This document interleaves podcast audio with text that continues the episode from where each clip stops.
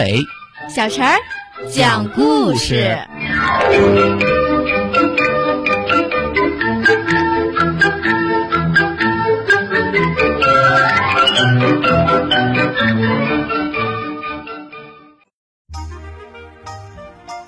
请听故事：白鹭的财产。一群白鹭在水面上游来游去，它们一边戏耍，一边捕食水里的鱼。一只白鹭无意中捕到了一条大鱼，狼吞虎咽的想把它吞下去，但是这条鱼太大了，它把鱼颠倒来颠倒去，还是难以下咽。周围的白鹭看见了，一哄而上，想要抢走它的食物。它叼着鱼，惊慌失措的四处逃跑，伙伴们紧追不舍。他看见了苍鹭，向他求救。苍鹭站在水的小岛上，蜷缩着身体，正在晒太阳。白鹭的求救声惊扰了他的美梦。他睁开眼睛，白鹭叼着鱼，急匆匆跑过来。伙伴们正在追他。他明白了，白鹭放下口中的食物，喘着气，请苍鹭为他主持公道。苍鹭对白鹭说道：“这片水域是水鸟的公共资源，水中的食物也是大家共有的，人人有份儿。其他白鹭的要求不算过分，应该分他们一份儿。如果你真想独占这颗果实，只能离开这片水域，飞到另外的地方。”白鹭想：“嗯，飞到哪儿去呢？只有这里最安全呀。”一个人独自生活在陌生的地方，太可怕了。想到这些，他只好同意了。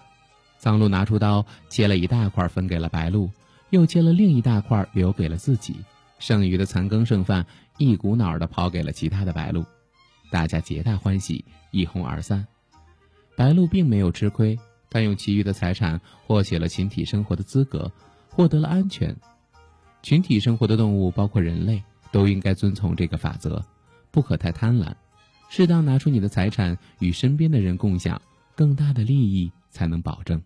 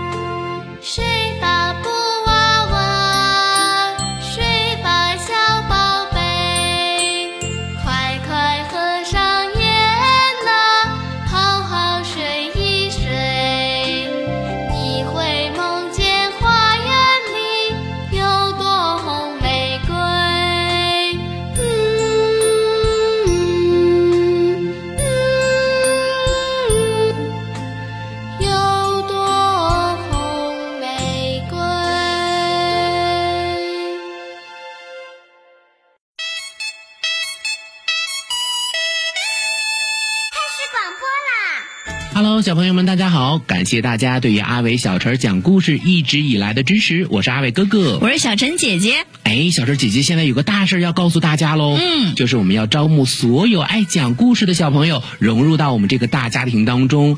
如果说你也是一个喜欢听故事、讲故事、爱表达的小朋友，一定要记得来报名哦。报名方式可以通过搜索公众号“吕梁交通广播”微信来报名，也可以通过我们的蜻蜓 FM 来报名哦。嗯，你可以采取留言的方式就可以找到我们了。阿伟哥哥、小陈姐姐、大白哥哥、燕子姐姐在这里等你哦。